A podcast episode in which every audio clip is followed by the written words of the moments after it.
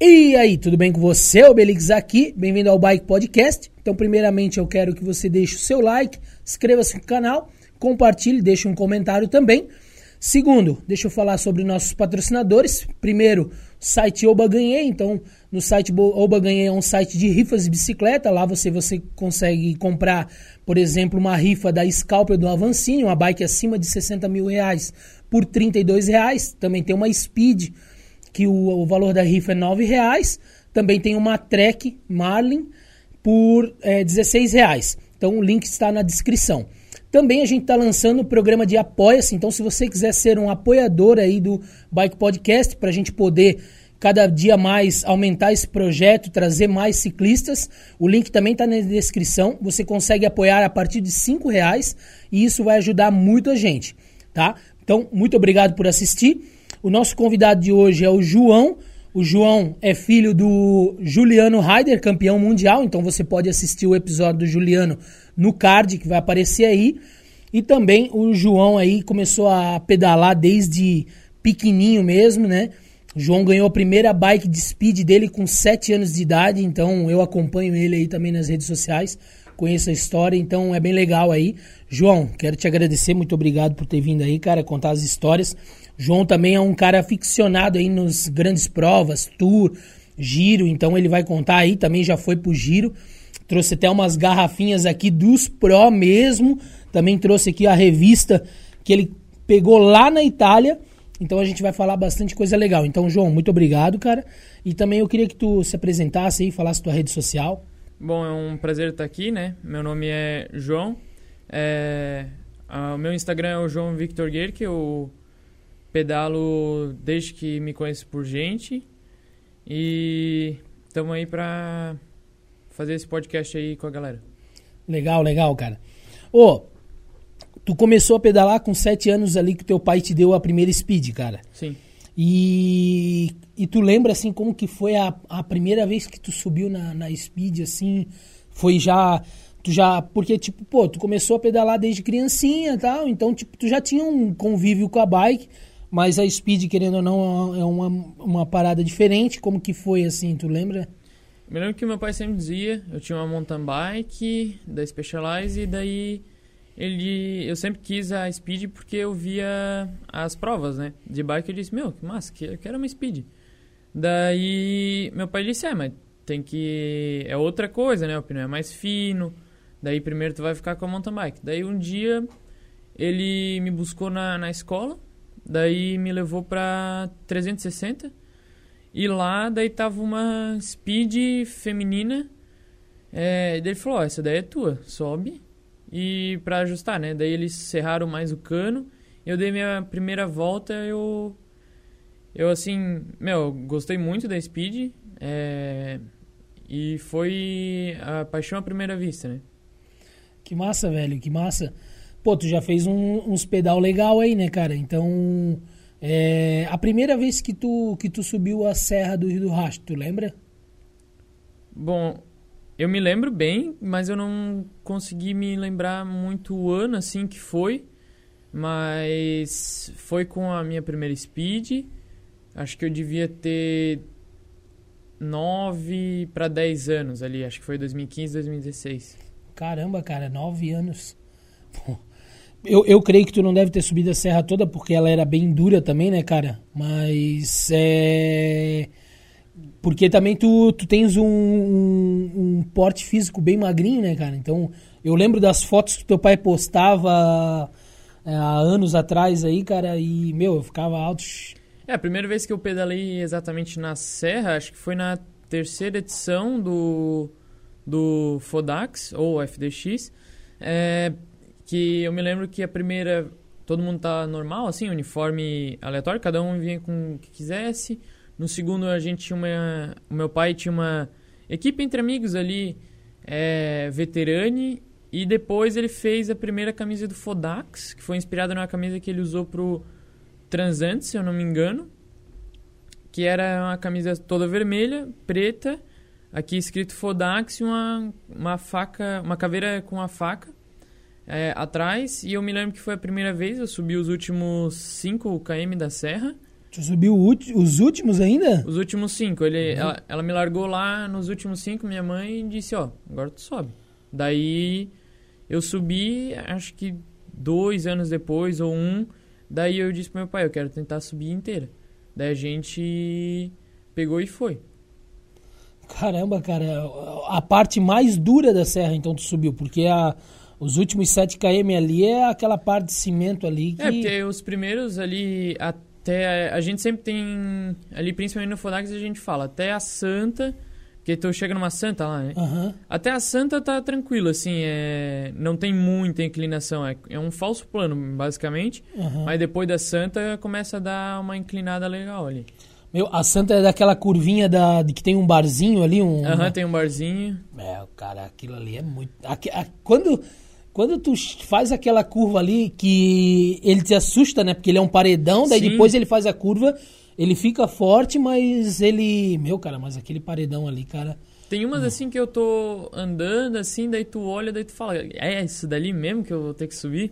É muito inclinado e a noção assim que eu tive da serra foi um dia que meu pai subiu e a gente foi buscar ele à noite lá em cima da serra, que daí tava tudo iluminado com os postes, daí tu consegue ver bem por onde passa. Meu, teve uma curva lá que tu passou, tu lo- logo chegando. Daí no que tu via tem um montão de poste assim, até lá em cima. Cara, é, é- é foda. Quando pega essa parte das tripinhas, meu, cara, a primeira vez que eu subi, quando eu cheguei ali na. Quando eu cheguei na Santa, eu já tava acabado já, né? E ainda ia começar a subir, né, mano? Aí, quando eu cheguei naquela parte ali que começa a ter os. Tipo, uns deckzinhos ali. Sim. Que daí tu pensa assim, poxa, agora eu acho que tá. Não, agora, agora tá, tá suave. Aí tu olha, que nem tu falou ali. Tu olha, puta lá merda, tu. Falta um, a penca. Porra, a serra é. Pra quem faz o Fodax, que os caras já, que nem eu tava falando com teu pai, né, cara? Tipo, é difícil ir um cara lá que. Ah, e male, male, pedala, faz pedal de 30 km e resolve ir pro Fodax. Geralmente é o- os amigos do teu pai ali que já são os caras, pá, né? Mande e tal, né? Mas pra mim a serra é punk, velho. É, muitos que nunca foram pro Fodax começam e descem a bota logo ali na serra, chegam em Urubici com cãibra e daí diz, olha, eu não vou conseguir subir o morro da igreja e acaba parando.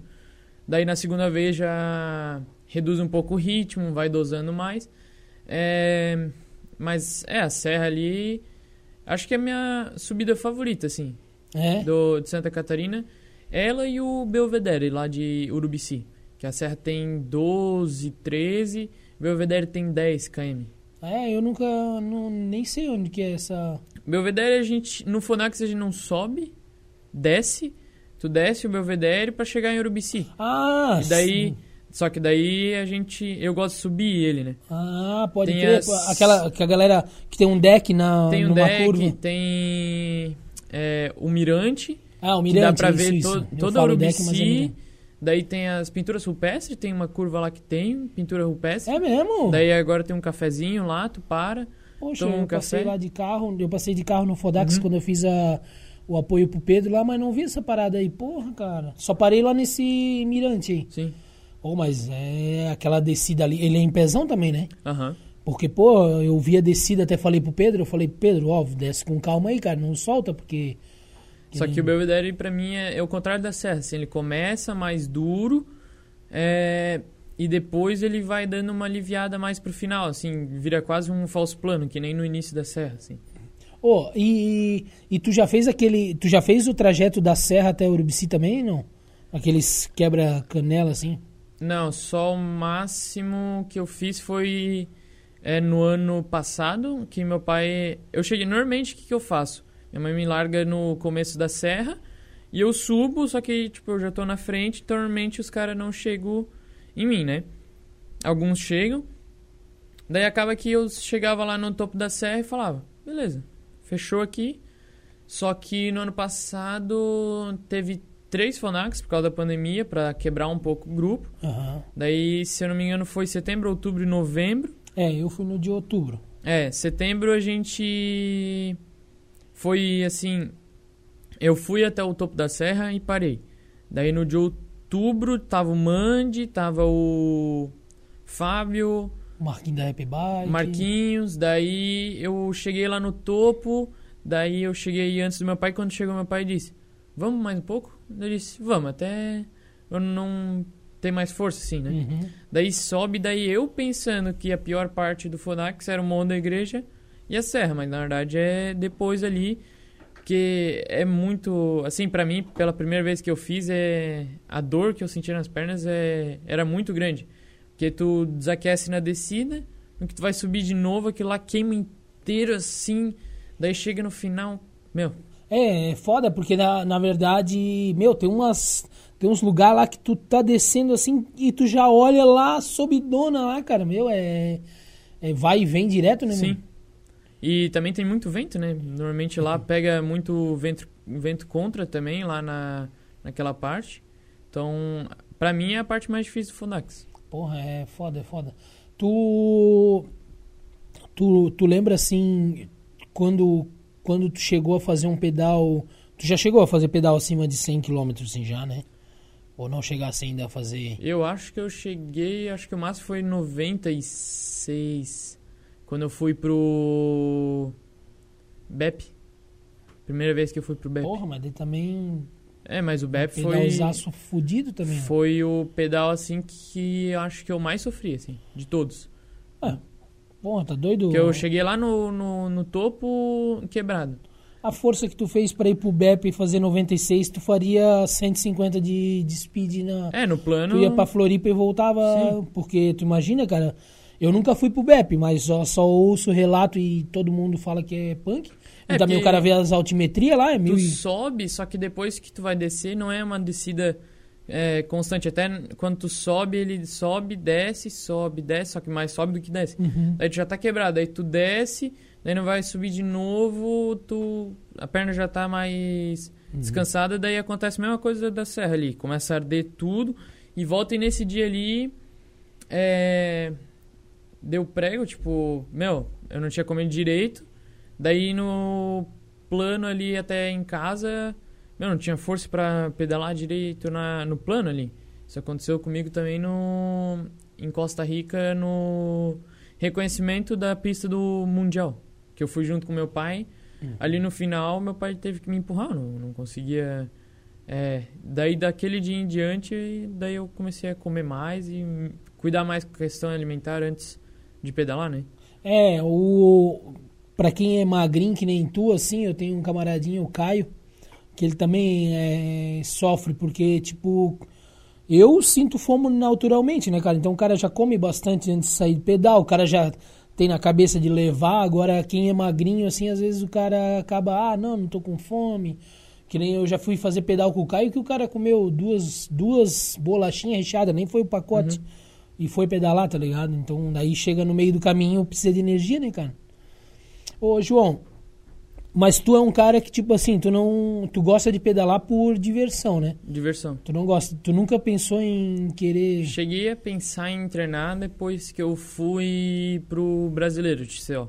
Aham. Que eu vi que tipo, eu tava muito abaixo dos caras e eu disse, não, vou ter que começar a treinar. Mas daí eu comecei a fazer uns pedaizinhos ali de treino com meu pai, realmente, assim. Aham. Eu disse, cara, não, não é legal assim. Daí pegar bike e ir sozinho, assim, eu gosto mais de ir num grupo, assim, mas, assim, só por diversão. É, eu também, cara. Eu. Só que eu gosto da diversão, mas eu também gosto de fazer umas paradas. Sim. Tu gosta de fazer as paradas ou já tu já gosta de diversão, mas. Ah, quando a gente vai pra Ilhota ali, a gente sempre para num cafezinho, né? É, eu vejo ali direto na ilhota, né? Uhum. Vocês são viciadinhos naquele café lá, né? Aham. Aí a tua mãe vai de carro até lá, né? Não, daí volta de bike. Não, não, eu sei, mas a tua mãe vai às vezes lá de carro lá tomar café com vocês, né? Olha, já- só foi uma vez. É? Uma Eu- vez. É, é que esses tempos eu vi, daí eu É, pensei, meu pai saiu, daí a gente tava em casa e minha mãe disse, ó, vamos lá. Daí, bem bom o café lá, muito bom. Tá, e, e como que é ser filho do, do um cara que pedala todo dia? Ah. tipo, meu, é um negócio assim, tipo, ele chega da escola e vai pedalar. Ele só não treina quando tem. Quando chove, né? E quando ele não treina, ele fica bravo, ele não... é, ele diz, é, não consegui fazer meu treino. Mas ele é muito dedicado e eu vejo assim que ele se esforça muito para conseguir ter o rendimento, né? Ele sacrifica muito pelo, pelo treino, já deixou de ir em várias ocasiões sociais porque tinha que fazer o treino e não, não tinha para onde ir. Mas quando chove ele também não faz rolo não, porque o rolo ele diz que acha muito chato. Eu também acho. O cara. máximo assim que ele faria talvez, mas ele acha muito caro é aquele Swift que tu bota, daí, sei lá, vou subir o Stelvio na Itália. Daí passa como se fosse um jogo, assim. É, eu... Bota lá e o cara vai como se fosse subir o lugar. Cara, meu sonho ainda é comprar um, um Smart Training e botar uma telona em casa. Só que daí, assim, ó, eu gosto de jogar videogame. Aí, eu, esses tempos, eu tava pensando assim, cara, se eu tenho o Zwift, vai me dar overtraining, porque, tipo, é videogame, só que tu tá pedalando, né, cara? que nem tu falou ali, tu, tu bota lá pra fazer um. Eu, eu, eu nunca pesquisei muito a fundo, mas eu não sei se às vezes dá pra fazer uma etapa de um tour, alguma coisa também no Zwift. É, eu acho que, não cheguei a Porque eu acho que ele tem um mapa, um mapa já próprio e tal. É, eu acho né? que já tem umas etapas baixadas ali, É. acho que tipo, acho que tu teria que pagar pra poder andar num negócio assim, alguma coisa assim, É. como se fosse, como se tu fosse comprar um jogo, só que daí tu compra etapa, alguma coisa assim. Ah, pode crer. Mas eu não sei muito bem ali como funciona. E tu curte rolo ou não? Não, Não. cara, não tem. Cara, o rolo é a pior coisa que existe no mundo, cara. Ele é que nem esteira. Tu começa aqui, ó. Aí tu começa. E parece que tu sofre mais do que Aí tu, come- aí tu começa a ficar ofegante. Aí tu olha no GPS ali, ou no relógio, um minuto. Aí tu, puta merda, cara. Aí tu vai. Aí começa a escorrer um, um, um suorzinho. Aí tu fala, meu Deus. Aí tu olha, três minutos. Tu fala, ai não, meu Deus do céu, não, cara, não dá, cara. Ô, cara, o rolo não, tem, não, não passa tempo. Quando começou a pandemia, eu falei com a minha mulher e tal. Meu menino tinha dois meizinhos, três meizinhos de idade. Aí eu falei, não, vou pedalar no rolo e tal. Cara, eu não consegui, mano. Porra, primeiro dia eu fiquei 20 minutos, cara, não. Meu, que ódio, cara. Dava vontade de jogar aquilo lá dentro do rio, cara, porque eu moro na beira do rio, né? Dá vontade de jogar lá dentro do rio, cara. Não passa o tempo, cara. É que nem esteira. Se tu não botar um negócio pra tu ver lá que tu esquece daquilo, tu. E é como tu falou, o, quando tu tá pedalando, por exemplo, ali, né? Eu moro na lagoa. Aí tu sai, tchu, tchu, tchu, aí tu sobe o morrinho, aí dá aquela. Tu fica ofegante, aí tu para de pedalar, faz a curvinha e tal. No rolo não tem isso, porque tu parou de pedalar, a bike para. Então tu tem que ficar toda a vida, né? É, cara? É, eu já fiz 30 minutos no rolo, mas tipo. Com... Um dia eu já fiz rolo ouvindo algum podcast, outra vez eu fiz um rolo fazendo. escutando música com fone, que daí dá uma descontraída, mas fora isso é muito chato assim, tu fica lá pedalando. Tu tá ligado o Mexerica? O, já ouviu Sim, falar do Mexerica? Fez O o Transibéria ele fez num rolo? ele fez o Race Acho- Cross America também. Ah, é, eu acho que foi o Race Course, eu acho. É, não, não, isso daí é coisa de louco. Não, não, cara, não, não. Ali Não, é. é, tipo, a prova assim normal já é meio coisa de louco, né? Cruzar os Estados Unidos inteiro. Mas assim, no rolo, não é nem pelo fato da dificuldade também, mas é muito chato, cara. Tu fica ali parado, pedalando e. Meu Deus, cara. Eu acho que ele fez num galpão, acho, alguma coisa assim, né? Ah, eu não. Eu vi, eu vi, eu vi alguma coisa nos stories. Cara, o Race Cross América. Eu, eu, não, eu não gostaria de participar, porque é muito sofrimento, né? Pra mim, vamos Uhum. dizer. Mas eu gostaria de participar como staff, cara. Meu, deve ser muito massa, cara. Tu naquelas vans e vendo os caras lá e. Lá no, nos Estados Unidos, uma prova que eu sei que meu pai quer muito fazer é o Dirt Kansas, né? Que acho que agora é Unbound Gravel, que é a prova mais famosa de gravel, assim, Eu da, da América, se não do mundo. E um amigo meu, amigo assim, né, já tive contato, ganhou, acho que é 200 ou 300 milhas, que foi o Taylor Lydon, que eu conheci no Mundial de 24 Horas. Ele tava lá, fui na barraca, daí eu sei um pouquinho de inglês, né, eu dei uma conversada com os caras. É, Ele ganhou um tempo atrás, mas é uma prova assim que meu pai... Eu vi teu pai Gostaria. compartilhando esse under, não sei o que, aí, É. Eu até entrei nos, nos stories lá no, no Instagram deles, eu vi ele compartilhando. É, Essa massa. semana foi até ontem, eu acho, ontem, o final de semana. Acho que tem até cara assim da do World Tour que vai pra lá assim correr. Tem cara da EF Education, Nipo, que já foi. Lawrence Tendan, que foi um. Já pedalou no. Assim, no, no World Tour, né? Uhum. Da- já foi da Sunweb, acho que já foi da Belkin, Lotus Jumbo, acho que ele também já pedalou. É, e agora tá pro Gravel, assim. Vejo muito desse cara do World Tour. Ah, largou o World Tour, o que, que eu vou fazer? Vamos pro Gravel, assim. O, o teu pai tá viciado no gravel, né? Sim. Mas tu, tu curtiu ou não? É, peguei, não... Eu vi ali que não gostei muito, não. É? É, Cara, eu tenho medo disso, cara, porque eu amo o speed, tá ligado? Eu amo, eu amo é o eu speed. também amo speed. Cara, e daí eu tava até conversando com teu pai sobre isso.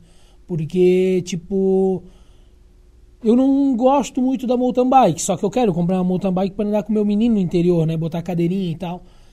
E daí eu tava pensando numa gravel, sabe? Ah, mountain bike pra mim, assim, tipo, não... Eu não gosto de pedalar no estradão de mountain bike. Eu gosto, de, se for pra pegar uma mountain bike, numa trilha, assim, fazer uma trilha. Mas assim, eu peguei, eu não gosto muito de andar em estradão, assim, é chato. Daí, tu pega a costeleta, parece que tu não, não rende, assim. Meu, cara, não rende nada, cara. Não rende... Cara, speed é. Eu prefiro speed. É, eu também. Eu, eu, eu sou dessa parada aí, cara, e é, não tem. Por Sim. mais que, infelizmente, a gente agora, cada dia mais eles estão asfaltando mais lugar, né? É, Mas a gente tem uma meio limitação. Ah, vai pra Ilhota, Sim. vai pra Brusque, vai pra Ilhota, vai pra a Brusque. gente ia por Ilhota ali e passava pela, pela Bung ali. Ia pela, pela Bung e, e daí a gente ia por essa estrada. Daí, hoje em dia, se for, a gente vai pela BR. Que eu acho melhor. A 470, quando eles terminar de fazer tudo, cara, vai ser só ali treino. O cara vai até lá na ponte de navegantes e volta. Porque do pedaço ali do, do Pioneiros, não, do Pioneiros não, aqui do, do antigo Alto Posto Gaspar, ali do Posto Juninho, até na entrada da lagoa, que tá já pronto. Meu Deus, cara, tá um sonho pedalar ali, velho. Pô, tá muito bom, velho. A gente gosta de ir pra, pra uma igrejinha ali. Acho que é perto de onde é que tu mora ali. Ah, Tu- a Igreja de São Brás, é. É. Porque eu, eu moro a um quilômetro da lagoa que tem a. Que É, essa lagoa aí é pra lá que a gente vai. Porque o, o asfalto é muito bom. Tá bom ali, né? Aham. Não, não, o asfalto ali tá, tá sensacional, Outro cara. lugar que é bom pra pedalar, só que fica meio fora de mão, é onde acontece o Fodax Classic, né? Que é ali no Doutor Pedrinho, Pô, ali. pai falou, Tem bicho. o asfalto muito, um asfalto novo, assim, muito bom. Não passa nenhum carro quase. É muito poucas vezes que a gente chega a pegar a ciclovia, né? Tem ciclovia, mas a gente quase não pega, fica no meio da estrada porque não vem carro. Cara, pô, teu pai falou a mesma coisa aquela vez e aquele que a gente conversou e, pô, cara. Tô Lá é um agora lugar bem. tô com altas vontades de, de dar um rolê pra lá, se botar a bike no carro. Porque eu quero conhecer esse pico, eu vejo as fotos, cara, meu, é muito da hora, velho. Eu curto muito, cara, meu, eu vejo as fotos assim, cara. Bom. Ô. Ô, João, e, e nem prova de, de speed tu nunca pensou em. Prova de speed também, assim, não, não tem muito, assim. É, que teve nem agora. tem de mountain bike. Eu já cheguei aí pra, pro Hans Fischer. Acho que é o Hans Fischer. Eu acho que é o nome, eu não, não sei direito o que acontece lá em Pomerode. É, volta de Brusque, eu acho que eu já fiz também. É, e só, assim, eu não, não me lembro muito de prova, assim, de speed que eu cheguei a fazer, né? Massa. Ô, e, e tu teve um tempo lá que tu passou lá com a galera do Valmor lá, né? Uhum. E, e lá a galera é só competição, né? É, o sim. foco dos caras é só competição, né? É, e assim, muito muita disciplina eles têm lá, né? Tem que ir na pista, é, arrumar a pista, né? Ajudar a arrumar a pista. E eu não, não tinha tempo pra, pra ir lá, pra arrumar. Porque a gente. Meu, a gente mora quase 40 quilômetros de lá. E minha mãe não deixava eu ir de bike até lá. Porque é muito perigoso passar pela cidade. Uhum. E daí tinha que. Era muito fora de mão, assim. Pegar o carro, ir pra lá, daí voltar. Daí, se eu fosse arrumar a pista, ia uma vez. Daí voltava, dava 80. Daí, mais o treino, ia uma vez, voltava 80. Daí, sábado tem simulado lá. Vai mais uma vez, 40, mais 40, volta 80. Daí, pô, daí eu vou uma vez por semana, sei lá, pra Urubici, só pra ir lá treinar. E daí acabou que Eu. Tu prefere ir pra Urubici fazer um pedal lá? É. Ai, o vício do cara, né? Ah, ah, cara, e também assim, é porque na verdade, tipo. A gente, eu e tu temos uma ideia bem parecida, né, cara? Eu, eu gosto de pedalar pra curtir, então, pô, velho. Tu. É que eu Não, achava- não que eu tenho nada contra Sim. os caras, tipo, cada um tem o seu objetivo. É É, que igual lá- quando eu vendia bike, é igual quando eu vendia bicicleta, que sempre quando a pessoa chegava lá na loja eu perguntava qual é o teu objetivo com a bike. Ah, o meu objetivo é treinar, beleza? Lá eles têm um objetivo. Mas, cara, meu, velho. É porque Eu- lá é muito da competição, mas eu acho muito divertido. Tipo, o, o cross country, na minha opinião, é a speed. Eu acho massa por causa do Ortur, que eu sou fã do- dos caras, eu vejo eles e eu falo, meu, eu gosto de escalar as montanhas, fazer isso, mas assim, de diversão pura, assim, que tu fala, meu, tô me divertindo. Acho que é o cross country, tem os saltos, daí tem o rock garden, tu passa por cima de raiz. É, Daí eu acho mais divertido, assim. é, lá era bem divertido, assim. Ah, e ali também a galera da tua idade, né? Então Sim. tem essa, tem essa interação. Hoje, querendo ou não, a gente não tem a galera que tem a tua idade que pedala de speed pra te fazer um grupo ali de cinco, cinco rapazes da tua idade pra vocês fazerem um giro até na ilhota, né, cara? Então acaba que dá aquela desanimada no cara, né, mano? É que nem meu pai falou, tem meu pai pra ir, né? Mas pai não é a mesma coisa que um amigo, né? É, é que tem coisa que às vezes o cara quer conversar, o cara quer dar risada, uma zoeira que o cara não ia conseguir, o cara não consegue fazer com o pai do cara. É, porque... Por mais que teu pai é bem mais descolado do que a maioria dos pais, né, cara? É, é porque, tipo, meu pai, a gente tem... É porque tem a zoeira do meu pai com os amigos dele, que é um tipo de zoeira que eu não acho graça. Daí tem a zoeira com meus amigos ali, que é mais... Eu acho graça, ele não acha graça. Então daí, tipo, ali nos pedais a gente conversa bastante, sim, sobre o... O Ortur, principalmente, e sobre outras coisas, né? Ó, e e tu tu tá com esse teu cap aí cheio de assinatura, tu pegou a assinatura lá no no, No, no na giro? Itália, é. Tava. Foi na última etapa de. Saía do autódromo de Monza até Milão. Tá, acho que dava 20 e poucos km. Daí sempre tem os caras assim que tipo não estão mais brigando pela geral. Eles fazem assim só pra completar o giro, assim, os Aham. caras não estão preocupados. Daí passou lá o Simon Geschk, que os amigos do meu pai é, zoam ele que é igualzinho a ele. Porque o cara tem, tem tá com capacete, daí tem uma barba gigantesca e o sobrenome parece, né? O, o Gerk, ou Gerk, e o Geschk. Que Pô, o, o cara é alemão, daí ele assinou aqui, ó, o Simon Geschk, tá aqui a assinatura do cara. O Érico Gasparotto também, acho que ele já fez pódio na Amstel Gold Race. É, o campeão mundial o Rui Costa também. O Reichenbach, se eu não me engano, também aqui do campeão suíço. Winner Anacona também já assinou aqui, Gregário do Quintana naquele ano. É, um montão de cara assim assinou aqui. Poucos assim não assinaram, assim que eu pedi e o cara não assinou, né? Um deles foi o Peli, o Pipo Pozzato. O Filippo Pozzato, eu acho que é um cara assim, é- eu vou assumir assim que eu acho que ele era meio estrelinha assim. Meio estrelinha assim.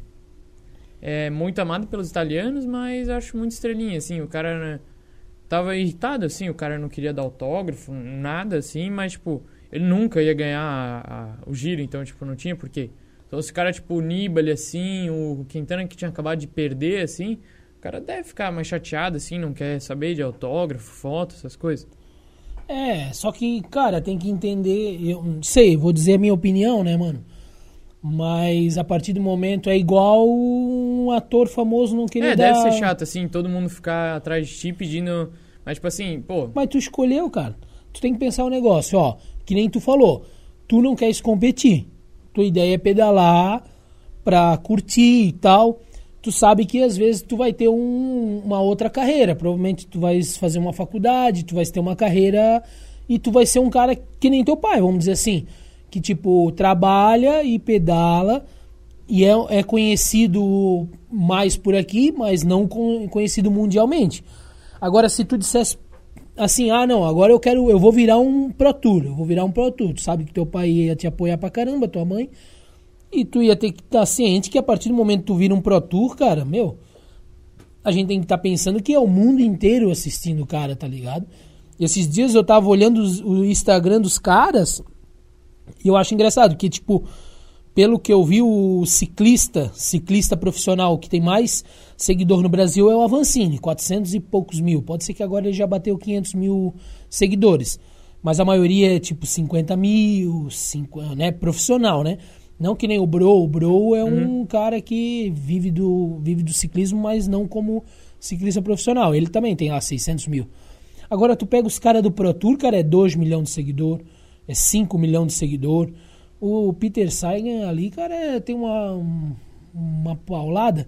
Então esse cara, ele tem que estar ciente que, tipo, vai ter um monte de gente pedindo autógrafo, vai ter um monte de gente querendo tirar foto. Pô, o cara aceitou isso. Eu acho que é uma parada que, tipo, que nem tu falou, ah, o cara é estrelinho. Eu acho que é idiotice isso, mano. Tu, tu batalhar a tua vida porque é o negócio seguinte tu ser pro tour não é só ser correr lá o Tour de France e deu. Tu é da entrevista, tu é ser de uma equipe, tu tem que honrar patrocinador. Então, se tu é um cara que tem um, um patrocínio pra, pra zelar e tu é um cara idiota, tipo, pô, tu é um cara, pô, vocês foram lá aqui do Brasil pra lá pra ver, tu é um cara que gosta, tu é um cara que, pô, provavelmente não chegou e falou, oi, aí, assina essa porra aí. Não. Falou, pô, tá, não sei o que, meu, fã, todo animado, feliz, e o cara não assina. É, tipo, muitos assinaram, o Saga no começo da carreira era bem brincalhão, assim, com os fãs e tudo. É que o cara, assim, passou reto, assim, não quis nem saber, né? É... E daí tem outros, assim, que foi mais na sorte, tipo, do Mulan e o Nibali que eu consegui. Ali meu pai contou a história aqui, que foi mais, assim, o do Mulan foi mais na sorte. O do Nibali foi aquela senhora que ajudou, né? Disse, ó, vai por trás, eu entreguei pro segurança, segurança entregou pra ele. Ele assinou, o segurança devolveu pra mim, feliz. E outro que eu tive muita sorte foi o, o Haroslav Kuhavi. Caralho, como que é o nome do cara? Haroslav Kuhavi, Caramba, ele é o que? Será? Ucraniano? tcheco. Tcheco. Tchecoslo... É, é, Tchecoslováquia não, é tcheco. É da República Tcheca, ele tava na, nas Olimpíadas. Eu fui pegar o autógrafo dele e, meu, no dia eu não consegui pegar o autógrafo dele, né? Daí, beleza, a gente dormiu no hotel lá no Rio. Daí a gente foi pegar o avião. E daí, quando a gente chegou lá no avião, tava um montão de atleta da República Tcheca lá. Eu falei, Tá, o que que tá acontecendo? Daí eu não sei falar tcheco, né? Daí eu botei no tradutor lá em tcheco. Disse, ô, o Haroslav tá aqui. Daí uma mulher, acho que é ginasta ou de salto em vara, tcheca, disse, olha, ele não chegou ainda, mas se quiser esperar ele vai estar aqui. Disse, meu, que sorte, no dia que a gente vai sair de avião, tá toda a... os atletas lá. Daí eu encontrei no aeroporto, pedi autógrafo, ele deu. Daí lá no, em casa tem duas camisas, a do Giro com a assinatura do Nibali e do Mulan, e a do Postenberger atrás, só que dele assinou atrás, daí a gente não conseguiu botar ali. E do Kurravi na camisa de campeão mundial de mountain bike. Pô, que massa, velho. Pô, tu já teve umas experiências bem legal também, né? Tu já conheceu a Vancini também, né? Aham. E do Giro, esse Postenberger, ele foi primeiro cara a vestir a malha do centenário. Acho que ele também assinou aqui no cap, mas ele foi o primeiro, então eu consegui a assinatura do primeiro cara a vestir a malha rosa do centenário e o último, foi o do Mulan. Consegui a assinatura dos dois. Ah, Só que o Postenberger é um cara que não é tão conhecido, então quem pe- pede autógrafo pra ele, ele acaba dando porque não é um cara assim que fica todo mundo em cima, assim. Aí no, ele fica... no que eu gritei lá no meio da multidão, Postenberger, daí ele já veio, assinou, assim, bem massa. Pô, que massa. E... Tipo, tu tinha 10 anos, né, cara? Hoje tu tem quanto? 15. Tu tem 15, já faz 5 anos que tu foi pra lá. E, cara, como que foi essa experiência, assim, cara? Tipo, teu pai já contou a história, né? Que tu tu decidiu não ir pra Disney pra ir pro giro, né, cara? Primeira coisa que eu acho mais impressionante isso, né, cara? Uma criança de 10 anos de idade falar pro pai, não, eu não quero ir pra Disney, né? É, tipo assim, a Disney, tu vai lá, tu brinca, tal, uma experiência assim que muita gente já teve, assim, que, meu, é, muitas pessoas já foram pra Disney. Isso, cara, é a centésima edição de uma prova começada, que começou em 1909, né? Só parou por causa da Primeira e Segunda Guerra. Eu disse, cara, imagina se eu vou pra, pra, pra lá, né? E outro que eu prefiro Europa do que Estados Unidos, né? Então, eu falei, não, vamos pro giro, né, cara? Daí, a gente tava no aeroporto, acho que de Curitiba. Daí eu tava vendo a etapa. Ah, quem ganhou a 15 é o Bob Jungels. Tá, beleza. Do Mulan chegou no grupo? Chegou, que era o cara que eu tava torcendo. Ele e o Nibali. Daí a gente chegou no mesmo dia lá, acho que foi meia-noite, daí a gente chegou em Bórmio, cidadezinha muito pequena, não sei se tem 2 mil habitantes, tá? Muito pequena. E quando chegou lá, a gente era meia-noite, a gente disse, tá, vamos comer o quê? Chegamos de viagem, a 200 km de carro de Milão até lá. E tá, vamos comer o quê? Daí a gente foi num barzinho da cidade pequenininho para comer panini, que é o pão, parma, acho que é, queijo de búfala e tomate e alface. É o pão clássico italiano. Uhum. Daí no dia seguinte acordamos, acho que a gente comeu um croissant e falamos, vamos, vamos pro Stelvio. E daí a gente foi, daí ficou lá esperando e a gente viu os caras passar. Na hora que a gente tava subindo pra ir lá pra cima pegar o ônibus pra descer, porque o que, que acontecia? Eles subiam o Mortirolo, subiam o Passo Gávea e subiam o Stelvio. Daí no que eles desciam o Stelvio, eles davam uma volta e subiam o Stelvio pela parte da Suíça, que o Stelvio é bem a divisa entre a Suíça e a Itália. Daí eles subiam pelo, pela parte suíça e desciam até Bormio de novo. Daí a gente foi descer o Stelvio, no que a gente encontrou uma é, uma mulher vi- ouviu falando, meu, eu não consegui. Porque normalmente os caras jogam o casaco porque estão subindo, aquece, pega o casaco, joga pro público. Eu fiquei, pô, tava esperando alguém dar um casaco pra mim, né? Jogar ali no meio pegar. Daí eu disse, pô, não consegui nada, nem uma garrafinha, não sei o quê. Daí a mulher, não, não, pera aí. Daí nós ouvimos. Tu é brasileira? Daí ela falou, sim.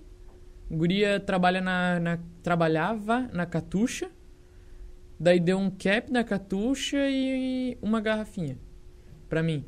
E ela tava contando que o irmão dela, também brasileiro, era mecânico do Tom do Mulan. Caramba, que massa, velho. Daí a gente chegou lá, daí na segunda montanha passou o Nibali atacando. A gente viu ele, o ataque do Nibali na nossa frente. Atacando na montanha, o Quintana atrás. Cadê o Mulan? Ah, Não sei. Daí a gente ficou lá esperando, esperando, deu dois minutos. Que pra gente é pouco, mas pros caras é muita coisa, né? Dois minutos atrás passa ele. "Tá, Caramba, o que, que aconteceu? Daí depois, quando chegamos lá na cidade que tinha internet, a gente chegou e a gente descobriu que ele teve aquele problema estomacal, precisou ir no meio, no meio da prova, perdeu dois minutos numa etapa. Daí ele ficou com 31 segundos pro Quintana. A gente desceu, tava conversando com um casal de colombianos que tava junto com a gente lá. Ô, e as provas do giro é tipo assim, sai daqui, vai não sei quantos quilômetros, ou geralmente, que nem tu falou, ah, e subiram ali os morros, desceram, vieram pelo lado da Suíça. Ah, depende muito. Tem, assim, etapas que eles sobem e continuam, assim, né? É, tem outras que não. Por exemplo, no Tour vai ter uma etapa que eles vão subir o Mont Ventoux, vão descer, dar uma volta e subir pela mesma parte que eles subiram pela primeira vez. Então depende muito da prova, assim, mas normalmente tem as etapas de montanha que se concentram muito em um lugar, não se afasta muito. É, e tem as etapas de transição, que são as etapas planas, assim, de 230 km, que os caras pegam e vão. Ah, tá. Então geralmente é de montanha e eles vão ficar. É, eles vão ficar ali mais na redondeza das montanhas, assim, para não sair muito, assim, da, das ah, montanhas. Pode crer, eu não, não, não sabia disso. Eu achava que eu achava que eles saíam de um ponto até o outro, daí no outro dia largava daquele ponto e até o outro e sabe? E- Daí, Só que também, pô, 20, é 20, são, são 20 dias de prova, né? 23 dias, 21 etapas. Daí são dois dias de descanso e 21 etapas. Então, poxa, se que se eles fossem assim sempre, os caras andavam a, a- Itália inteira, né? Sim, Porque quantos, quantos mil quilômetros eles fazem? 3 mil e pouco. Em três semanas, né? Daí. No começo, na primeira edição do Giro, eram 2 mil quilômetros em oito etapas que eles faziam. Daí. Na, Dois na- mil na quilômetros? primeira edição, em 1909. Caramba, velho. Tem prova até mais velha, né? Tipo, a Paris-Roubaix, 1892, eu acho que começou. Então, tipo, século... É século XIX?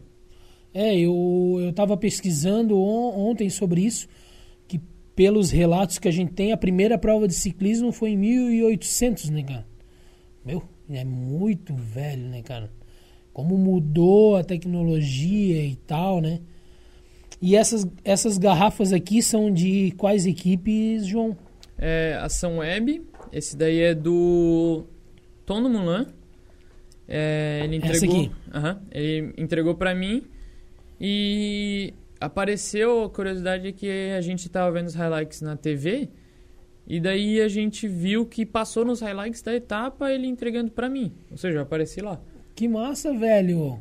Daí depois a Tu não tem isso gravado? Tu não. Hum, mas eu peguei na no trailer oficial do Giro 2021, tava pegou exatamente a curva que a gente tava no Stelvio esperando. Então, se tipo tu pausar naquele momento, eu sei dizer onde é que a gente tava. A gente era esses ali. Pô, que massa, velho. E daí essa aqui é de. É do Franco Pelizotti. Acho que ele tava correndo, ele tinha o quê? 38 anos, 39. Acho que é um dos caras mais velhos, assim, que tava correndo na época. E foi na mesma etapa que eu conseguia do, do Mulan, eu conseguia dele. Só que daí largava em Moena e até Ortsey. Daí, na 18ª etapa. Daí ele pegou logo na largada, ele jogou, a garrafinha veio girando e caiu, ficou entre a minha perna, assim. Eu tava com a perna meio aberta assim, caiu exatamente aqui. Mas ah, beleza, peguei.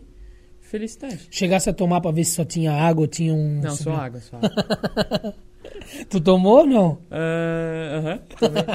Um dia. Ah, eu também ia tomar, não Ah, um dia eu me lembro que eu. Desse negócio de tomar de garrafinha, um dia meu pai chegou do Rocha. E daí eu disse, meu, tô com sede, não, eu não vou pegar uma coca, vou pegar a garrafinha do meu pai e eu tomar. Eu tomei, eu não me lembro o que que era que tinha lá dentro, meu pai vai saber. Mas daí do nada, algum suplemento lá que tinha ali dentro, começou a formigar tudo assim. Daí eu disse, pai, tô formigando. Ele disse, é o suplemento que tinha lá dentro. Oi, e essa aqui é de quem daí, João? O Rui Costa, campeão mundial de ciclismo de estrada 2013 na Itália, em cima do Purito Rodrigues. Porra, e, e- e o cara é da. Existe um time da Emirates? Ou é só o O? AE Team Emirates. É, é até a equipe do Tadej Pogacar, que é o cara que vai defender o título do Tour. Ganhou ano passado, o moleque tem 22 anos, nasceu em 1999. E é uma boa equipe, né? A Bahrein é, Mérida, que depois virou Bahrein McLaren, que daí agora é Bahrein Victorious. E a São Web, que agora é Team DSM. Que tá levando agora o patrocinador clássico da Saxo Bank, que era a equipe do contador. Oh, e a equipe Sky virou o quê? A Ineos, que depois pegou e virou Ineos Grenadiers. Que eles estavam muito sem grana, assim, ia fechar e encerrar a equipe. E eu já tava até comemorando, porque eu não gosto da, da Sky, porque é tipo o Real Madrid do ciclismo, assim. Eles tinham muito dinheiro, ganhavam tudo que tentavam. Eu achava chato pra caramba, pô, só esses caras ganham. Daí, daí pegou essa Ineos, que também patrocina a Mercedes na Fórmula 1. Pegou, entrou e injetou grana no negócio e daí agora estão aí. Ganhou o giro agora, o Bernal. Então. A Sky virou a Ineos, né? Ah, É, cara, esses caras aí, ciclista profissional do Pro Tour aí, os caras devem ganhar uma grana federal, né? Eu velho? tava vendo, mas não é tanto assim. Por ano, se eu não me engano, o Froome é o cara que mais ganha, mesmo não tendo bons resultados ultimamente, ele é o cara que mais ganha 12 milhões por ano. Porra, mas 2 milhões por ano é, É, é mas quase 200 daí mil. tu compara- Mas 2 milhões de reais, daí já era convertido ou era Não, de é- dólares? Acho que é dólares, dólares. Porra. Mas, tipo assim, compara com um jogador de futebol, Ah. assim, que, tipo, o esforço é bem menor, só que o, o esporte é mais famoso, né? O Messi acho que tava ganhando 40 milhões de euros por ano. Caracas. Meu. E detalhe, né? Quanto o Messi não cobra pra fazer uma propaganda e quanto É, que... isso é só do salário do clube, né? Fora de patrocinador. E é, se vencer a competição, ganha mais. E, cara, é, o ciclismo é, é punk, né, cara? Os caras se esforçam muito mais. Porque, tipo assim, ó, vamos, vamos usar o exemplo de um jogo de futebol. Pô, é uma hora e meia. Se tu jogar o jogo inteiro. Um, por mais que os caras metem aí média de 50 por hora numa prova aí, mas, cara, é 6 horas de prova, 5 horas, né? Meu, é, é outra coisa, assim, tipo, acho que a prova mais longa é a Milan San Remo, que é uma das cinco monumentos do ciclismo de estrada. Tem 390 quilômetros, eles fazem em 7 horas e pouco. Eles botam em média ali 45, 47. Na Paris-Roubaix já chegaram a botar 48, no paralelepípedo. Então, é outra coisa, né? No contrarrelógio, dependendo do contrarrelógio, é 60, é, já- os caras já chegam a 60. Normalmente fecha ali o Gana. O Felipe Gana fechou a primeira etapa, 9 km, 54, 55 de média. É, o, eu- o André Gore, ele, esses dias perguntaram pra ele qual foi a velocidade média mais alta. Ele botou em 180 quilômetros numa prova no Uruguai, 53 por hora, cara. Isso que a gente tá falando do negócio, né, João? Porque tu pega ali os caras do Pro Tour, na primeira etapa do Tour de France, na primeira etapa desses Tour grande aí, os caras, se eles quiserem, eles fazem com média de 60, só que eles têm Não, que... é tipo assim, 40 de média, só que os caras estão conversando, assim, tranquilo, conversando, dá- come, faz. Tu vê os caras ali no meio, eles estão ali, meu, conversando, assim, um com o outro, tranquilo, assim. Como se tu estivesse andando a 10 por hora aqui. Só que Que- estão a 40, né? Na verdade, os únicos que não ficam muito de conversação é os caras que estão puxando pelotão, né? Daí esses daí sofrem mesmo. Aí Daí tem cara assim que é feito pra isso. Tem um cara que eu acho muito massa, que é o Tim de Klerk, da The Koenig Quickstep, que é a, a- Eu sou torcedor dessa equipe. Ele acho que chegou a puxar um dia 120 km numa etapa. Só ele, sozinho, o pelotão inteiro. Tá, mas agora deixa eu te perguntar, tu que, que é aficionado e tal. Cara, mas não é burrice ele ou ele ganha pontos? Porque tipo assim, Só pô, tá ele, trabalhando, né? Ele, o, ele é um gregário, né? Ele trabalha pro, pros companheiros de equipe. Daí, tipo, se ele estourar o motor e ficar pra trás... co- é, porque ele não vai ter chance de ganhar num sprint, por exemplo. E também não tem chance de ganhar na montanha, os caras botam lá pra... Os únicos que nunca vão pegar vento na cara é os montanhistas, os líderes de equipe e o sprinter. Tá, ah, já que tu tocou nesse assunto aí, vamos é, qual é qual é todas as funções que existe assim numa equipe, tu lembra? Dos Ah, normalmente tem o líder, o sprinter e o gregário. E de vez em quando tem o cara da fuga, que normalmente são é, equipes menores, como no giro a é, Androni Giocattoli, a Intermarché o Antigobert, daí tem a Eolo Cometa, que é a equipe do Contador e do Ivan Basso, eles têm essa equipe, que ganhou o Zancolan. É, essas equipes convidadas, elas normalmente vão pra fuga pra quê? Pra dar que eles vão filmar a fuga e daí vai dar mais patrocínio, né? Pra mostrar mais a camisa. Porque já que eles não têm é, muito dinheiro pra contratar os caras mais fodão, assim, eles têm que se virar pra aparecer na TV de algum jeito.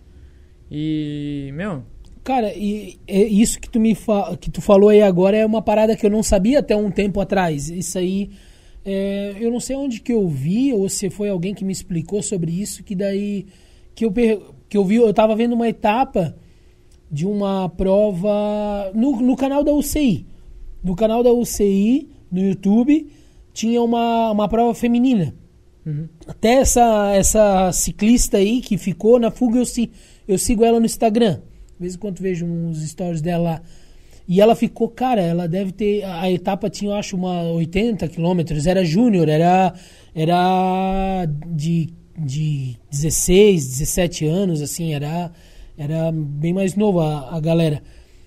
E, cara, ela ficou uns 60% da etapa na frente. E daí depois ela não deu mais conta e foi pro pelotão e terminou lá. É, o pelotão ele deixa aí, assim, eles não querem nem saber. Eles deixam aí, daí depois eles começam a se forçar. Daí, tipo, são o quê? 140 contra uns seis caras que estão lá na frente. Daí eles vão pegar eles uma hora. De vez em quando não pega e a fuga ganha, né? Mas pra tu ver como isso, essas equipes pequenas precisam disso, um cara da equipe do contador ganhou o Zancolan que é a montanha. Alguns dizem que é a montanha mais difícil da Europa. Ganhou a etapa do Zanculão. Os caras fizeram uma, uma bike especial da Aurum, que é a marca de bike do contador e do Ivan Bass. Fizeram uma bike especial, com uma pintura especial pra comemorar essa vitória. Então, tipo, quando uma equipe dessa ganha, é uma coisa assim de outro, outro mundo, assim. Não, e ajuda um monte, né? O, o, gre, o gregário dentro de uma equipe, ele é o cara que, tipo, vai pegar, vai pegar comida. Vai pegar ele comida, volta lá na caravana, né, pra pegar comida. Ele pega, meu, tem uns vídeos de uns caras assim que botam garrafinha até não caber mais, né? Não, eles camisa. abrem a camisa, né? Sim, eles abrem aqui, botam, botam onde devia ficar comida aqui atrás, botam na frente, botam onde der para levar a garrafinha pro líder da equipe.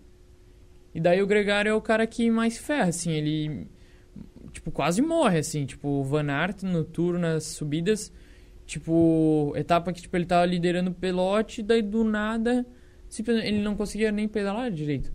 Tanto esforço que ele fez e estourou o motor ali e acabou. Não tem o que fazer. E não tem, né, velho? Se tu gregário, o, o chefe lá da equipe fala na, no fonezinho, volta aqui. Tem até aquele, aquela, aquele documentário da Netflix da do, Movistar. da Movistar, né? Que tem um episódio lá que, que tem um cara que ele meio que não ouve. O... Ele, ele ia ganhar a etapa na região que ele nasceu, na Volta à Espanha, acho que é o Marco Soler. E o cara falou, não, espera o Quintana. Ele é o nosso líder, vai ter que esperar, cara. Daí, espera aí, tu não vai poder ganhar. Daí o cara fica puto, né? Não, pô, eu ia ganhar a etapa. Daí os caras mandam eu esperar porque o cara lá atrás tá sofrendo. Dependendo da equipe, tipo a, a Ineos, agora a Ineos, né? Mas a Sky na época, o que, que eles faziam? Eles botavam um, um certo ritmo que se alguém atacasse, ele não ia durar muito tempo além daquele ritmo. Eles ficavam controlando. Isso daí é até porque alguns é, atletas querem que tirem o medidor de potência.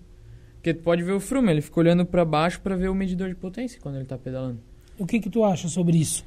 Ah, acho que o cara devia sentir na perna, né? Senão o cara bota lá, ah, sei lá, supor, não sei direito sobre watts, mas bota 300 watts, a daqui é muito mais do que isso, o cara não vai muito longe. Daí o cara controla a etapa inteira ali. E daí que, que o Froome, que, que ele era, basicamente? Ele era um cara que era um sprinter na montanha. Eu, a equipe inteira levava ele até os últimos 500 metros ele dá uma porrada lá no final, ganha etapa, pega um tempinho ali em relação aos outros, acabou. Ganhou o tour.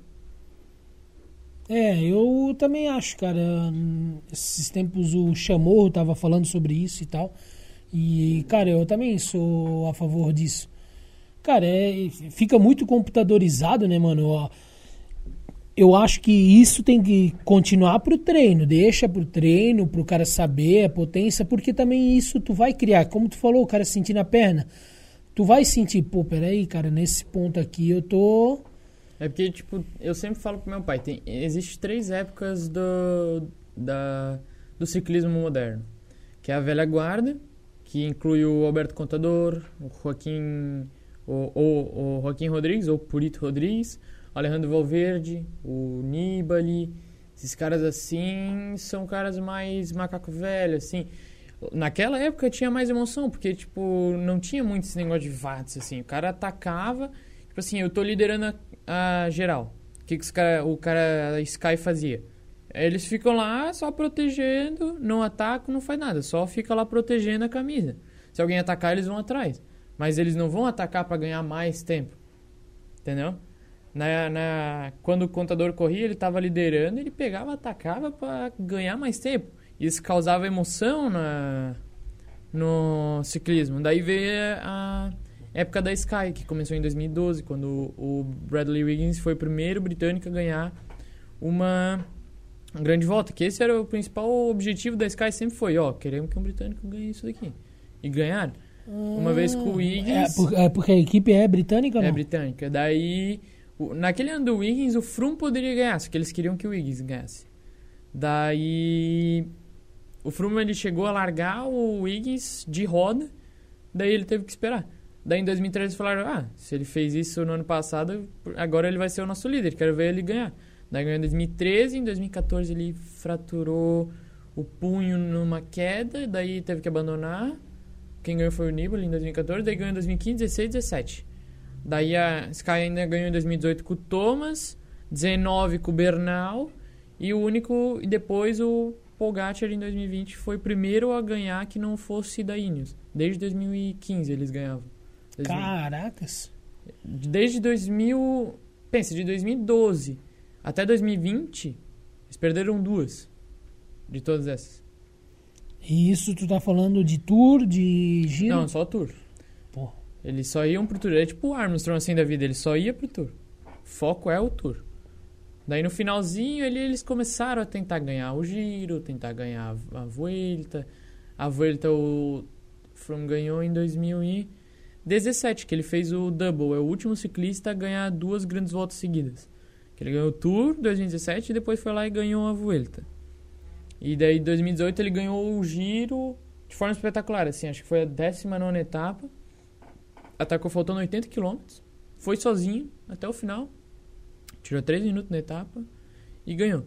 E isso é o interessante da grande volta, porque o cara pode estar muito bem na primeira semana, segunda, na terceira o cara pode estar horrível. O cara que estava com a camisa a malha rosa tava com 2 minutos de vantagem pro segundo colocado, que é muito. Tomou uma hora numa etapa. Porque estourou o motor, não conseguia mais. Então o cara o, eu vi o contador, ele deu uma entrevista ele tava falando: qual é a tua maior característica? Minha recuperação. Porque para um cara ganhar uma grande volta, ele precisa ter uma recuperação muito boa. Ele precisa se recuperar bem para estar tá bem para o dia seguinte. Ah, fiz uma etapa muito dura. Tem que me ter uma boa recuperação para depois logo fazer mais uma etapa dura, mais uma, mais uma, mais uma. E é assim que se ganha uma grande volta. E depois veio a época que eu estava falando do que é a nova geração, que inclui os três principais, que é o Remco Evenepoel, que é um belga, Tadej Pogacar da Eslovênia e o Bernal da Colômbia. Esses três, o que está acontecendo? Eles estão voltando com aquele negócio da velha guarda.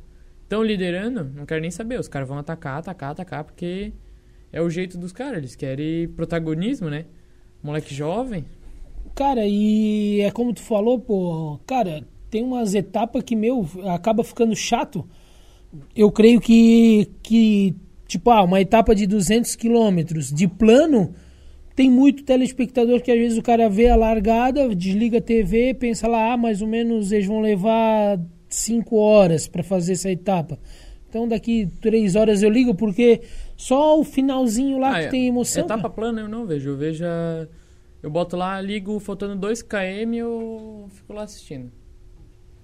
Mas o que pode acontecer é cair alguém lá no meio pra mudar alguma coisa, assim. É, ano passado rolou uma, uma parada aqui no Tour, né?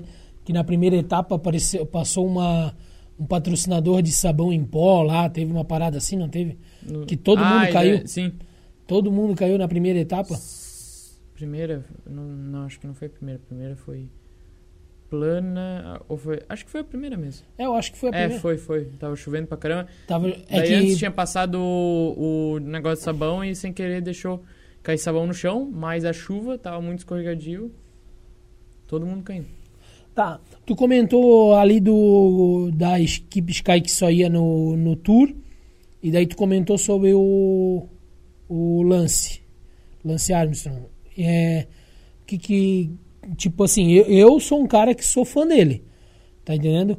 Por mais que tenha essas polêmicas dele aí, mas na minha opinião é, todo mundo usava. É, ele ganhou por mérito, porque, tipo, por que que tu vai lá ver os sete títulos do Lance Armstrong e tem... E nenhum dos sete tem o vencedor? Já que ele tava dopado, dava pro segundo. Por quê? Porque o segundo tava dopado.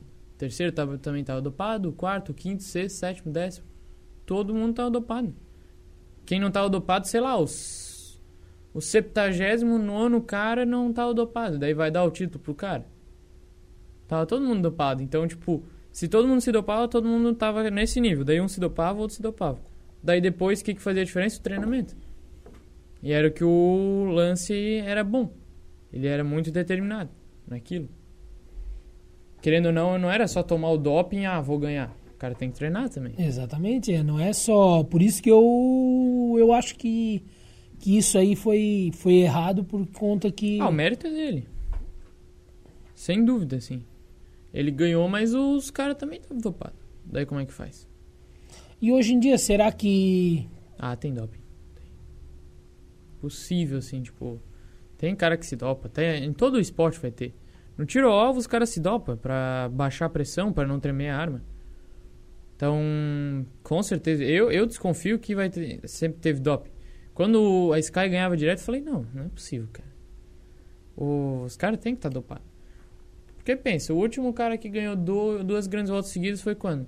1900 e não sei quando. Quem? Marco Pantani. Também estava dopado. Se um cara dopado, só um cara dopado conseguia fazer isso, como é que hoje em dia o cara puro vai.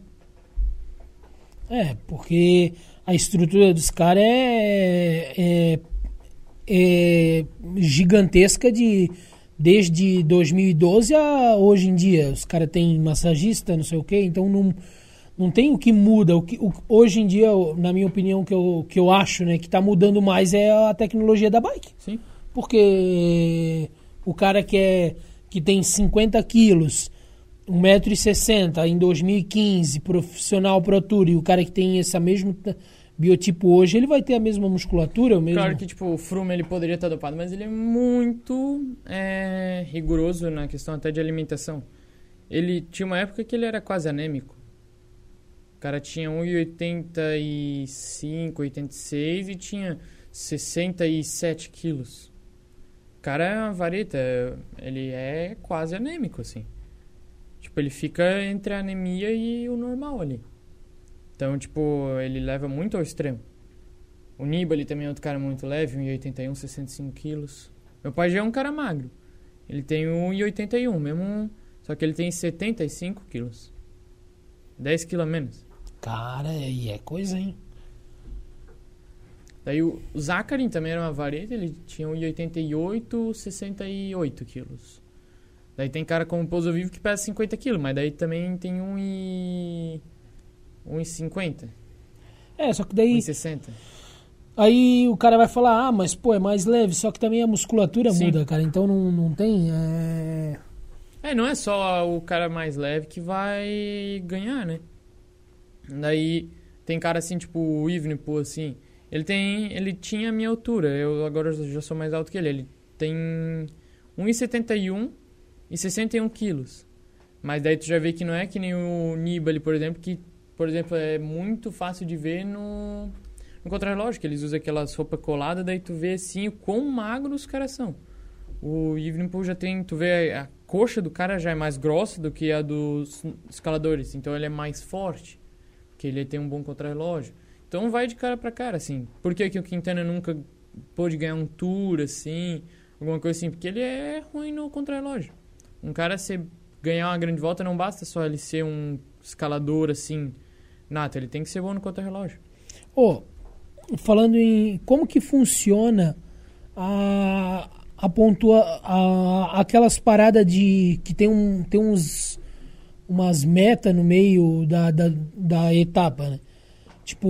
O giro é meio diferente, ainda eu não sei. Mas se eu não me engano, o giro é 15 pontos para quem cruza na, na meta de sprint. Que é a meta que, tipo, vai valer pela malha de clamino no giro. O, eu sei mais o do Tour. Que seria o quê? Se tu ganha uma etapa, por exemplo, plana, tu vai ganhar 50 pontos na camisa verde, que é de melhor sprinter. Tá, e daí a, a, o, o sprinter, tu vai ter que ser o primeiro a passar? Ou é por tempo? Na verdade, tu vai, tipo, tu passa em primeiro, daí tu ganha 50, o segundo ganha 35, daí vai diminuindo até zero. Uhum. Na primeira, na, daí na intermediária que tem no meio da prova, tu ganha 20 e só os 15 primeiros que passar pontuam. Uhum. Daí, e daí tem os da montanha, que daí já é um pouquinho mais complicado. Que daí tem as categorias. Eles julgam qual é a categoria da montanha. Tem a categoria 4, 3, 2, 1 e HC, or categoria, que é fora de categoria. Ou categoria de horror, tipo, é um negócio assim, é, não tem como explicar. Tipo, Tourmalet, o Galibier, Mont Ventoux, é, Col de Madeleine também, o Zancolan é um HC, é, e daí, o que, que acontece? HC é que, tipo, a, pro, a, o morro, é, a montanha é tão dura... Que não que... tem como categorizar, assim. Daí, ah, diminui o, men, o, o número, é mais potente? Mais tipo, a, a nível 4 é mais tranquilo? A, a, nível 4, quem passar em primeiro ganha um ponto. Daí na 3, dois pontos, com um ponto para o segundo. A se, categoria 2 é 5 pontos para o primeiro, acho que é 3 para o segundo, 2 e 1. Um. Daí os quatro primeiros ganham, né? E daí a, a categoria 1, acho que é 10, 8, 5, 3, 2 e 1. E daí tem a categoria que é 20 pontos. 20, 15, daí eu acho que desce para 12, 10, e daí vai descendo. Então, daí depende. Daí, tipo, no giro. No giro tem o, o Team Cop. Que eles pegam lá a montanha mais alta não a mais dura. Aqui tem a maior altimetria no topo. Daí eles botam o Timacop lá, que é um prêmio que vai dobrar o ponto. Os caras vão ganhar mais. Vão ganhar acho que 50 pontos, assim. Uma montanha normal do giro. O giro não tem esse negócio de HC. Uhum. Ele vai até a 1. Então o cara ganha no máximo, assim, acho que 10 pontos. Daí o cara passa no Timacop e ganha 50 em uma montanha só. Daí sempre que tem o Timacop, o cara que quer ganhar a camisa azul ele tenta ganhar de qualquer jeito, né? Pra disparar na frente. E como funciona as cores da camisa também? Pois é, a, depende. O Tour é patrocínio, ou seja, é, a amarela é porque o jornal, porque quem começou tudo foi um jornal. Em 1903, um jornal foi fazer, vamos fazer uma prova de bike? Vamos. Daí eles fizeram. E a camisa de líder era amarela por quê? Porque a página do jornal é amarela. E isso aconteceu também no giro. A página do jornal, que é o La Gazeta dello Sport, é rosa. A gente pegou um jornal lá, é rosa, a página. Ah. Daí é rosa a camisa. Agora as outras, por exemplo, no Tour, a camisa verde. Por quê? Porque o primeiro patrocinador era uma empresa de jardinagem. Daí fizeram verde. E daí, no fim, acabou ficando verde. E daí a verde é o cara de Melhor montanha? sprinter. Melhor sprinter. Melhor montanha é a camisa branca com bolinhas vermelhas, que é de um patrocinador, uma marca de chocolate. Que a embalagem era branca com bolinhas vermelhas. Daí ficou isso daí, melhor montanhista. E tem a camisa branca, que no tour é patrocínio, mas também tem um significado, que é o melhor classificado até 25 anos, é a camisa de melhor jovem. Até 25 anos o cara concorre àquela camisa e, tipo, é branco por quê? Porque é um cara que ele ganhou, mas ele é em branco ainda, porque é um jovem, ele tá começando agora. E o Giro já tem a camisa azul, porque é azul. O cara que tá mais perto do céu. O melhor montanhista é o cara que tá mais perto do céu, então a camisa é azul. E agora tem a Ticlamino, mas era. A Ticlamino era a primeira, daí entrou a patrocinadora da Kibon patrocinava a camisa. Daí a bom é vermelha, e os caras falaram, vamos transformar na camisa vermelha. Daí virou vermelho. Só que daí agora saiu a que bom, entrou a Segafredo para patrocinar. Eles falaram, vamos pegar a clássica, né? Que era ticlamino, que era um roxo, assim.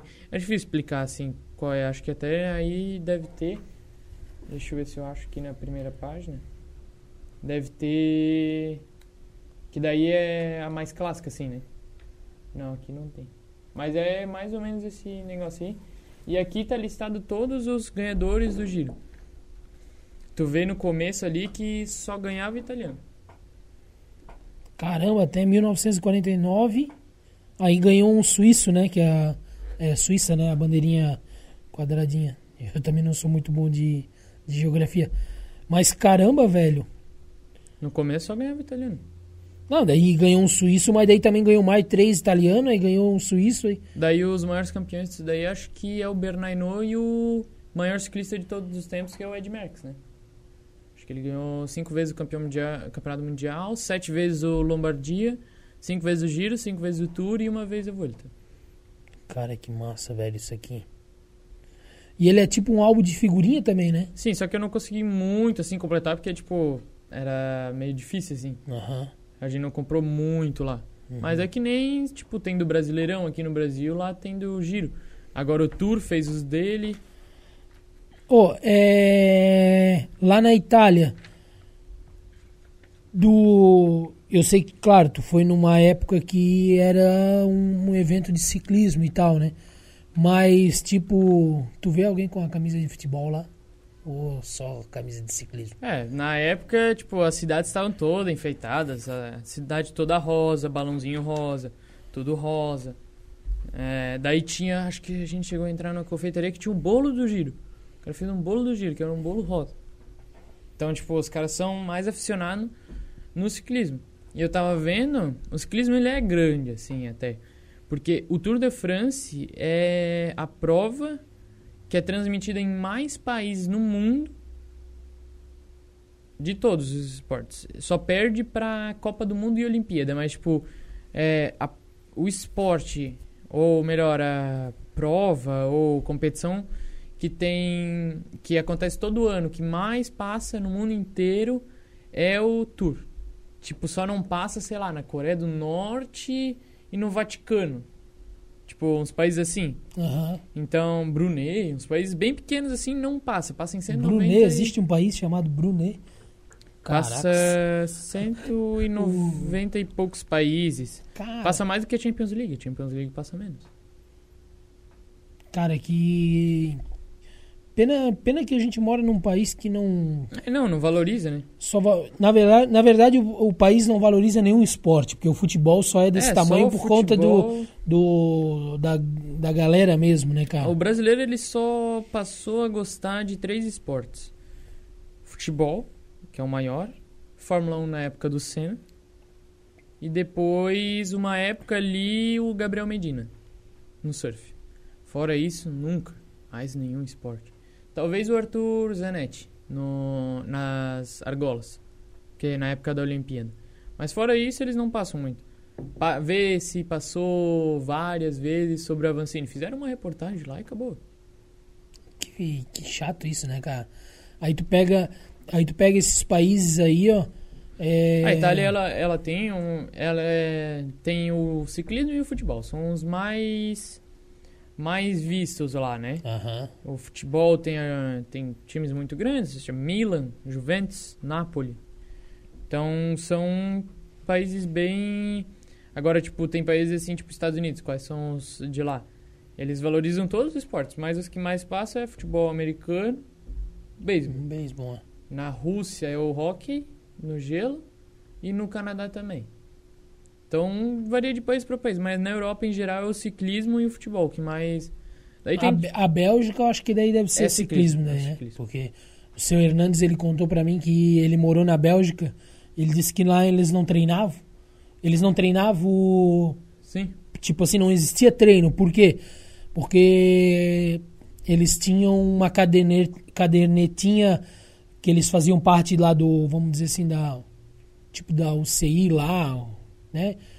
E agora me fugiu o nome, mas da federação, da federação da Bélgica, e ele falou para mim que todo dia tinha prova no país, todo dia. Então ele falou que ah, hoje é treino leve. Então, treino leve, daí eles olhavam a cardenetinha, tinha lá uma prova que ia pagar bem pouquinho. Como a prova ia pagar pouquinho, eles sabiam que ia somente ciclista iniciante e tal. Então, daí era treino leve. Ah, não, hoje é treino forte. Aí eles pegavam uma prova que pagava um, um coisa, viajava e ia lá e. Na Bélgica tem. Sabe Monopoly? Conhece o jogo? Ah, ouvi Monopoly. falar. aham. Lá existe Monopoly de ciclismo. Tu corre, sei lá, tem as pecinhas aqui no Brasil, sei lá, o carrinho, o cachorrinho, o trenzinho e a pontezinha, sei lá.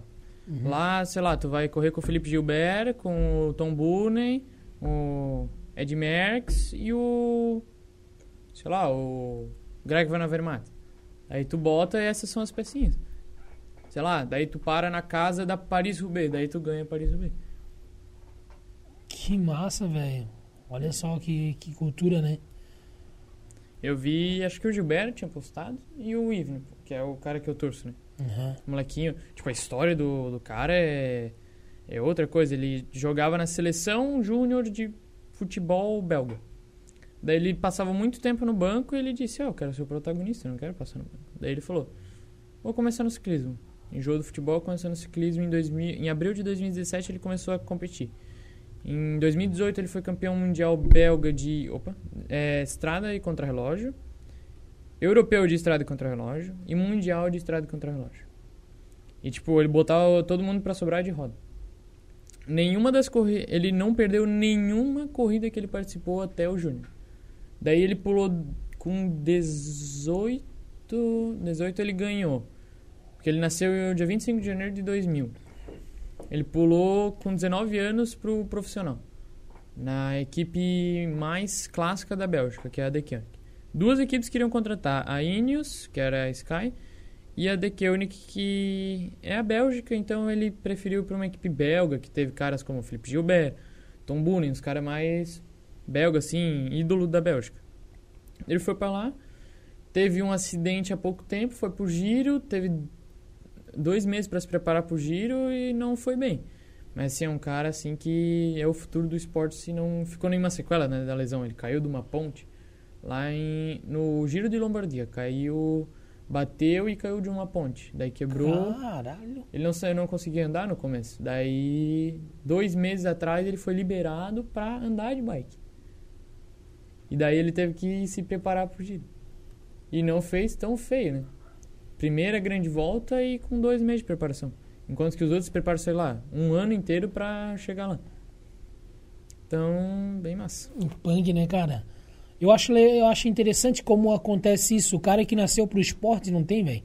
Porque tem um monte de história de cara, ah, eu era jogador de futebol, ou era jogador de vôlei, não sei o quê, e fui pra tal esporte e deu certo, né, cara? É uma, uma parada muito interessante, velho. Eu acho mega, mega top, velho. Daí, tipo, eu sempre brinco que os caras bons nascem em janeiro, né? Porque eu nasci em janeiro.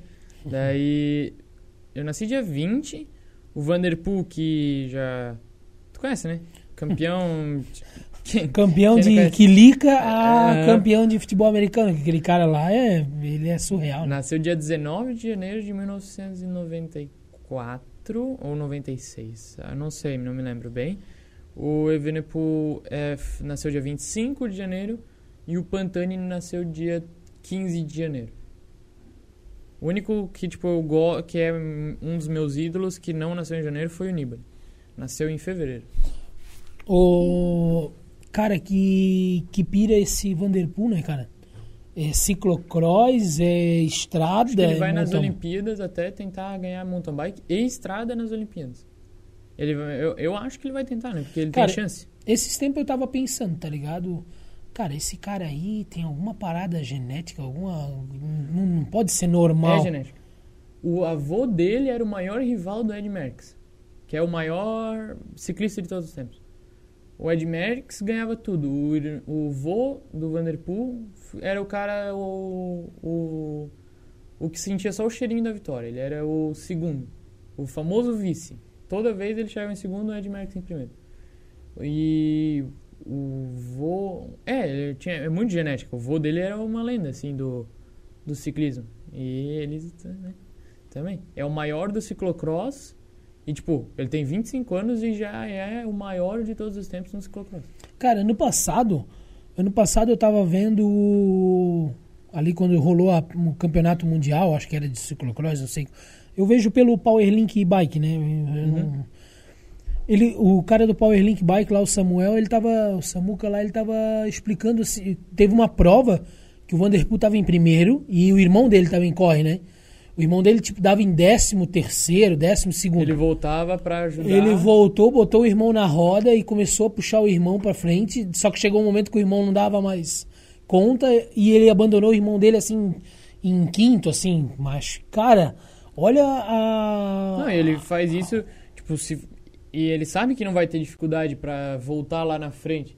Voltou e ganhou ainda, né? É, O cara que tá lá na frente, ele não vai voltar pra esperar o cara que tá atrás. Ele vai tentar ganhar. Porque é difícil de reconectar de novo, né? não, e não é uma prova de plano, né, cara? É uma prova que é- tem que botar a bike nas costas, tem que correr, tem que pular. Tem muitos caras assim que vêm de outras modalidades. Por exemplo, o Egan Bernal, que ganhou o giro, veio do mountain bike.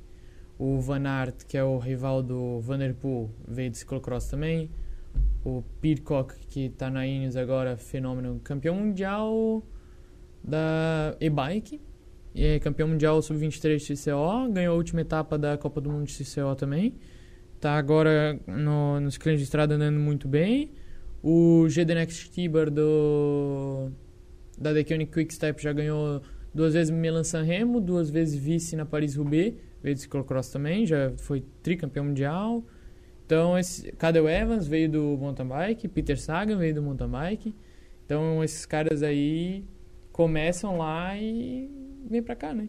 E o Saga mesmo, ele era fodão no, no mountain bike. Ele falou que só não continuou porque a Speed pagava mais. porque ele acha mais divertido o, o mountain bike. Tanto que nas Olimpíadas que a gente foi, ele tava lá correndo mountain bike. Só que já tinha perdido muita técnica, né? Furou seis pneus. Aí Caraca. tu já vê que. Mas a força, assim, é. Largou em último, na primeira volta tava junto com o Shooter, assim. Shooter e o Avancini. Shooter também é outro, né? Foda. aí é. Ele e o Absalom, né? São os maiores da história. Ele ainda não bateu, acho que, número de vitórias ou pódio do Absalom. Ele O- ia bater e daí ele perdeu pro Koretsky. Cara, vendo tu falar tudo essas paradas, nome que, meu Deus do céu, até pra pronunciar, o cara pronuncia, eu falo gravel, tu fala gravel, né? É, Ca- tem gente que Tu, fala. tu, nu- tu nunca, tipo assim, tu é novo ainda, mas, cara, eu acho que tu seria, sabe, um cara foda, velho, um comentarista de prova. Meu pai já falou isso várias vezes. Cara, tu seria. Porque, tipo assim, ó, tu grava os nomes, cara, tu falou. Tu falou coisa aí pra mim que eu nunca nem imaginava o nome das, da- das montanhas e o nome dos caras e o nome das, das equipes. Velho, tu seria um cara. Pena que a gente vive numa- num país que, tipo, porra, onde que ia ter essa. Tu teria que criar uma parada, quem sabe, no YouTube. É, meu pai ele já falou que eu tenho muita memória fotográfica, assim, né? Tipo, eu consigo imitar o jeito dos caras pedalar na bike. Vendo os caras pedalar, eu já sei quem é. Porque eu me lembro do jeito que o cara pedala. Contador, eu sei bastante, porque é um jeito único.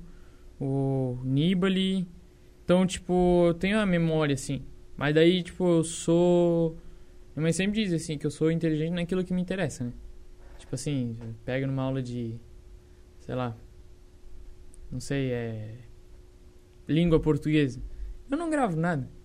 Mas agora, se for algo que realmente me interessa, assim, ciclismo. é, e outras coisas como Fórmula 1, MotoGP, WRC, futebol também, sei. Me viro, assim. Eu gosto de ver vários esportes, assim. Eu vejo. É, então, cara. Eu vejo da Fórmula 1 ao futebol, WRC que é o Rally, vejo o MotoGP, Moto 2, Moto 3, daí tem a Fórmula 1. Então, aí, ó. Ciclismo. Tu tens como ser comentarista aí de TV mesmo. Fazer jornalismo aí, ó. Quem sabe aí daqui a pouco a TV Gaspar aí a gente monta um programa aí na TV Gaspar, né, Ivan, de, de comentários aí, ó. Cara, dá pra fazer uma parada legal. Eu já tive uma ideia aqui, mas eu não vou falar aqui. Eu vou falar pra ti depois é, que dá pra fazer uma parada bem, bem massa aí. Dá um spoiler. Não, fazer sabe o quê? Ah, pegar no tour, é, fazer ao vivo, tu comentando, tá ligado, mano?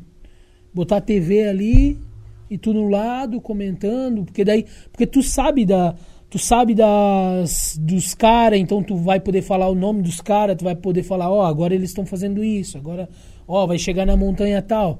Cara, é uma parada que a gente É, o tour desse ano vai ser bem mais ou menos assim, tipo, eu já tenho o favorito e eu tenho quase certeza assim que é ele que vai ganhar. Então fala agora. É o Pogacar, o Tadej Pogacar. 22 anos, ganhou ano passado uma, vi- uma virada, meu, muito fodida assim no finalzinho ali. Cara, ele perdeu tempo, acho que dois minutos numa etapa plana, no vento cruzado. Ontem eu tava até vendo no YouTube e os caras explicando como é que os caras perdem tempo, porque tem o vácuo, né? Acontece o vácuo. Daí, quando o vento vem de lado, eles têm que ficar na diagonal. Só que não vai caber todo mundo na estrada na diagonal. Daí acaba que eles esticam pra ficar ao máximo o máximo de gente possível e daí quem não consegue ir porque não tem estrada suficiente corta e daí faz aquelas imagens, né? Um grupo lá, outro cá e outro ali. E daí ele, numa dessa, ele perdeu dois minutos numa etapa plana, daí ele falou, vou recuperar. Na, na próxima etapa de montanha que tiver, eu recupero. Ele recuperou 1 minuto e 30 naquela etapa. Daí faltou 30 segundos. Caramba, velho, que massa. Ele falou, eu vou recuperar. Na próxima que tiver. Daí foi lá e. O moleque anda. Top, mano. Top. Show de bola, mano. Cara, eu acho que tu foi a conversa mais longa que a gente teve até hoje, né, Ivan? É que eu Incrível. enrolo. Não, cara, é que tu entende bastante, velho. A gente vai conversar de novo. Cara, muito obrigado mesmo por ter vindo aí, por ter dado essa aula, velho. É, e eu vou te dizer aqui, velho. é, tu gosta muito disso, dá pra ver o teu entusiasmo no que tu fala. Então, velho, é, eu não sei se às vezes na tua cabeça tu tens às vezes a mentalidade de daqui a pouco fazer uma faculdade diferente, mas cara, tu tens futuro nessa parada aí. Tu gosta do esporte e tu fala muito bem e tu explica, tu sabe das coisas, tu grava. É, eu amo bicicleta, velho, e não sabia nem da metade do que tu comentou aqui. Nem, cara, nem 10% de tudo que tu falou aí de, de etapas, de provas. Então, cara, tu tem futuro nessa parada aí. Então, assim, eu quero te agradecer aí pela, por tu ter disponibilizado esse tempo aí. E nós vamos conversar de novo depois é, do tour aí para te falar do tour aí, como que foi, o que, que tu achou das etapas. É, eu agradeço a oportunidade, né, de estar aqui é, e fazer o podcast, né, que eu acho bem legal. Eu ouvi do meu pai, ficou bem massa.